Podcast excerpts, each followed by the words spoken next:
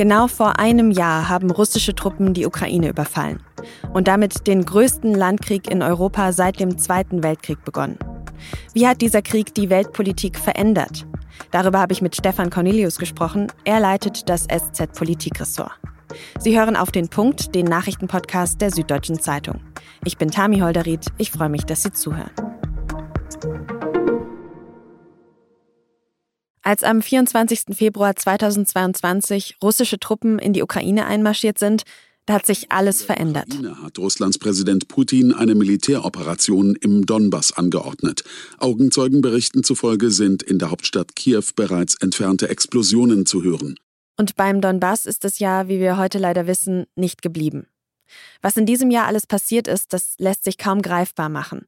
Aber vielleicht zumindest ein bisschen hörbar. Der 24. Februar 2022 markiert eine Zeitenwende in der Geschichte unseres Kontinents.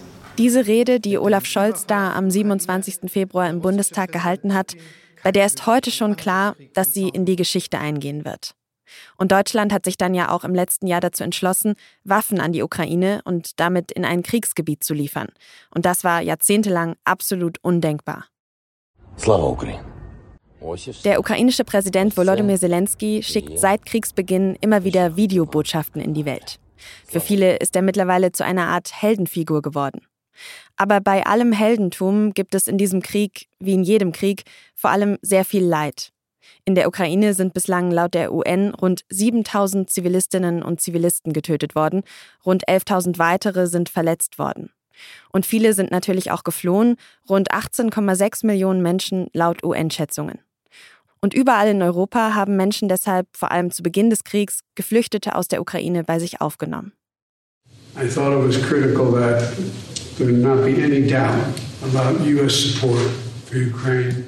US-Präsident Joe Biden ist kurz vor dem Jahrestag des Kriegs nochmal selbst in die Ukraine gereist. Und er hat noch mehr Geld versprochen. Insgesamt werden die USA die Ukraine wohl mit etwa 100 Milliarden Dollar unterstützen. Und Wladimir Putin, der russische Präsident, hält währenddessen weiter an seinen Lügen fest, zuletzt bei einer Rede zur Lage der Nation. Russland habe aufrichtig eine friedliche Lösung gewollt, aber der Westen habe das verhindert, behauptet er immer wieder. Darüber, wie dieser Krieg, wie dieses Jahr die Weltpolitik verändert hat, habe ich mit Stefan Cornelius gesprochen. Er ist Politikchef der SZ. Herr Cornelius, Erinnern wir uns jetzt zu Beginn des Gesprächs vielleicht nochmal an den 24. Februar 2022. Wie haben Sie den Tag erlebt? Ich wusste ja, dass der Krieg beginnt. Ich hatte am Vortag eine Information erhalten aus der Bundesregierung mit dem Hinweis eben, dass es am Morgen beginnen würde und wir sollten unsere Korrespondenten abziehen, was wir in der Nacht nicht mehr getan haben.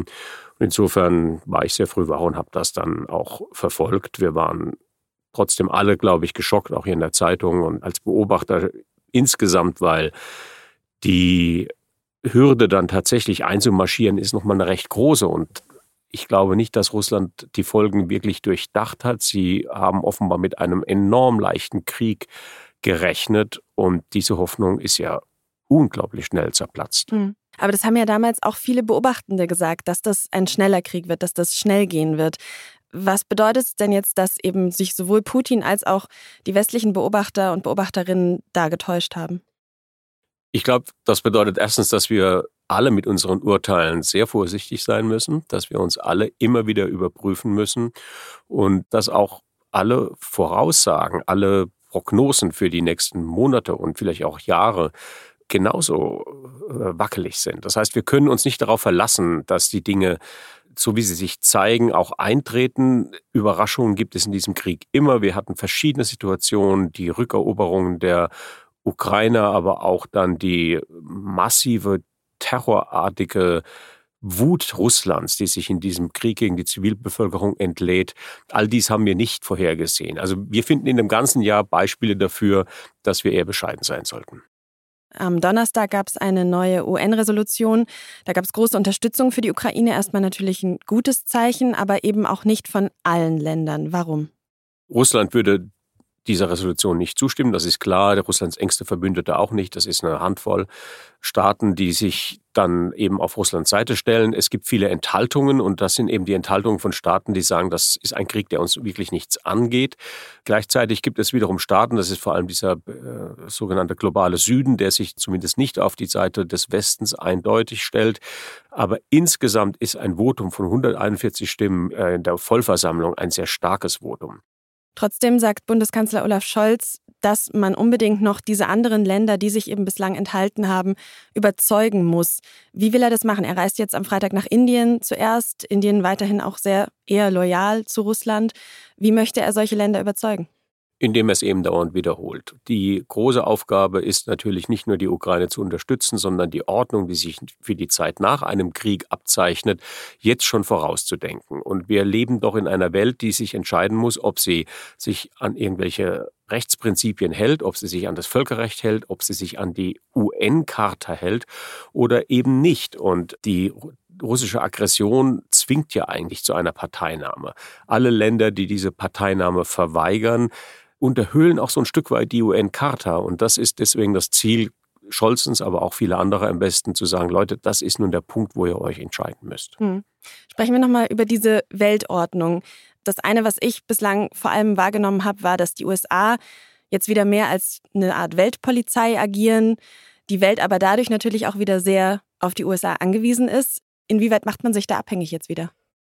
Der Krieg ist eigentlich nur die Schablone dafür, was sich im Großen und Ganzen auf der Welt tut. Und die USA sind nun eindeutig in eine Führungsrolle geraten oder haben sie zumindest angenommen.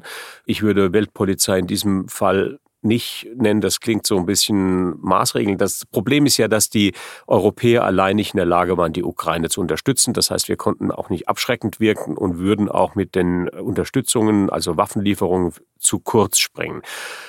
Joe Biden hat mit seiner Reise, die in dieser Woche stattfand, äh, nach Kiew gezeigt, hier bin ich, ich fahre da alleine hin mit drei, vier Leuten nach Kiew, ein unglaubliches Symbol der Stärke. Kurzum, die Amerikaner sind eine europäische Führungsmacht, Europa ist ohne die USA hilflos. Das andere sind die Chinesen. Und darüber müssen wir natürlich auch reden, denn sie haben auch gezeigt, es geht hier um mehr als nur Russland und die Ukraine. Die chinesische Führung hat ja jetzt am Freitag einen sogenannten Friedensplan vorgelegt. Wenn Sie sagen, wir müssen darüber reden, könnte Xi Jinping denn dann am Ende tatsächlich doch noch ein entscheidender Faktor in diesem Krieg werden? Ich glaube nicht, weil seine Absichten durchschaubar sind und ich glaube, im chinesischen Denken ist unsere Vorstellung von Vermittlung und Neutralität nicht so verhaftet, äh, wie wir das uns erhoffen. Wenn man diesen Zehn-Punkte-Plan durchliest der Chinesen, dann sagt man, ja, das sind doch sechs, sieben Sachen, da sind wir völlig einer Meinung.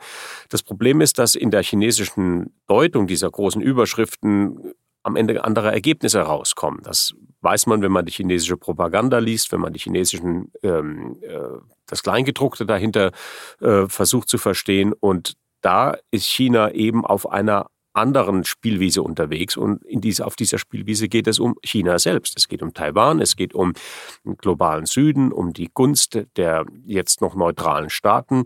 Welchen Regeln unterwerfen die sich? Welchen Vorstellungen von einer internationalen Ordnung werden, die sich fügen. Und China ist ganz klar auch mit der Botschaft aufgetreten, die Vorstellungen von Souveränität und Nichtangreifbarkeit, die wir jetzt in der UN präsentieren, in diesem Zehn-Punkte-Plan präsentieren, die gelten auch für China, Klammer auf, für Taiwan. Also Hände weg von Taiwan. Und äh, hier geht es um eine Entscheidung zwischen Washington und Peking und nicht unbedingt um Kiew. Jetzt haben wir über das Politische gesprochen. Ich würde gerne noch so ein bisschen auch auf die gesellschaftlichen Aspekte der ganzen Sache schauen. Es gibt ja immer wieder Forderungen, offene Briefe nach Frieden, nach einem Stopp der Waffenlieferungen, nach Verhandlungen. Sehen Sie da die gesellschaftliche Unterstützung für die Ukraine auch so ein bisschen wackeln, gerade wenn wir jetzt ein bisschen in die Zukunft schauen? Ja, all diese Briefe und Demonstrationen, die wir auch am Wochenende erleben werden, sind ja Symptom eines Unbehagens über diesen Krieg, aber sie sind auch Ausdruck großer Hilflosigkeit. Man muss es ganz ehrlich sagen, was dort vorgeschlagen wird, ist naiv und wird nicht umzusetzen sein. Wir müssen uns vorstellen, was passiert, wenn Russland seine Truppen abzieht aus der Ukraine, dann würde dort Frieden sein. Wenn Russland seine Truppen nicht abzieht, aber die Ukraine zieht ihre Truppen ab, dann würde Russland dieses Land überlaufen und zerschlagen sagen. Und das ist doch die politische Ausgangslage. Ich sehe nicht, dass Wladimir Putin Frieden möchte. Und insofern warten wir alle auf irgendeinen Wendepunkt in Russland, der uns Hoffnung gibt, dass das Ding mal zu Ende geht. Könnte das jetzt auch so ein bisschen Putins Plan B sein? Also, dass er darauf spekuliert, dass dem Westen und der Ukraine so ein bisschen die Puste ausgeht, die Unterstützung in der Bevölkerung schwindet und er dann einfach den längeren Atem hat. Er muss sich ja auch mit keiner Opposition in seinem eigenen Land auseinandersetzen. Es ist sehr schwer, Putin zu lesen und obwohl die Dienste und wer auch immer da drauf guckt, alles mögliche unternehmen, um zu verstehen, was seine eigentlichen Ziele sind und wo seine Bruchpunkte sein könnten, wissen wir es am Ende nicht. Ja, die Zermürbung, die Ausdauer, das ist eine ganz entscheidende Frage, aber die gilt auch genauso für Putin.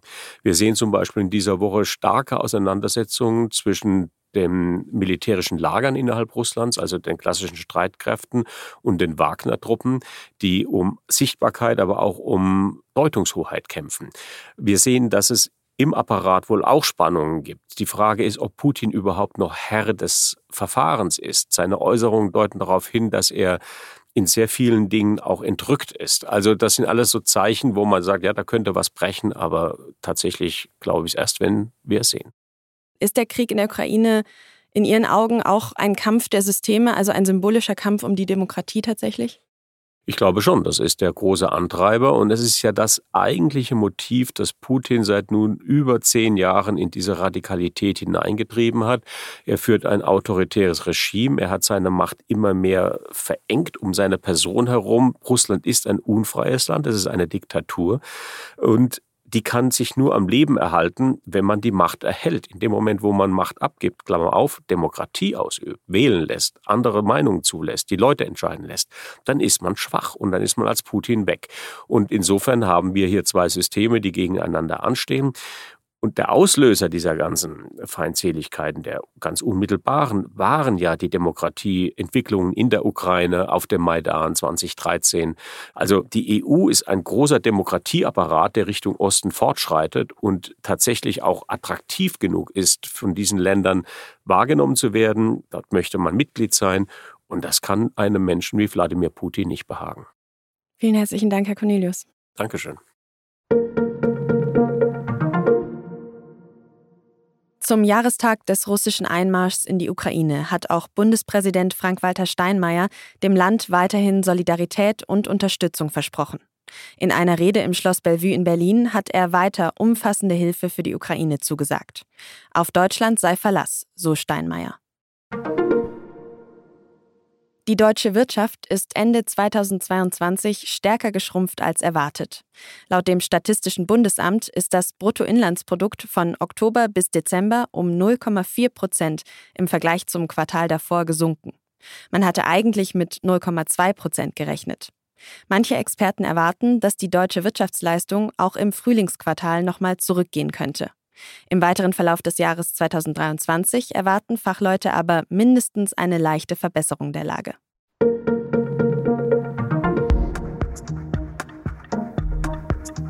Diese Woche haben wir bei Auf den Punkt ja viel über den Krieg in der Ukraine gesprochen und auch in der Wochenendausgabe der SZ lesen Sie natürlich Texte dazu aber auch eine Reportage über die Geheimnisse eines Mafiabosses der Cosa Nostra. Der hat sich 30 Jahre lang erfolgreich vor der Polizei versteckt und was er in der Zeit so gemacht hat, das lesen Sie ab Freitag 19 Uhr in der Digitalausgabe der SZ und ab Samstag in der gedruckten Zeitung. Redaktionsschluss für Auf den Punkt war um 16 Uhr. Produziert hat diese Sendung Julia Ongert. Vielen Dank fürs Zuhören und bis zum nächsten Mal.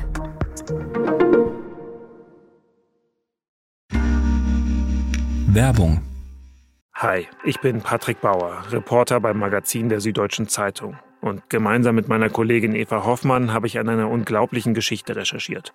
Tom und Jana denken, sie ziehen mit ihrem kleinen Kind zu einer liebevollen Gemeinschaft. Aber sie landen in einer Gruppe, in der Menschen manipuliert und psychisch und physisch fertig gemacht werden. Wie schafft es die Familie da wieder raus? im Schattenkloster. Chronik einer Gehirnwäsche ist ein SZ Plus Podcast in Zusammenarbeit mit Audible. Jetzt auf sz.de/schattenkloster.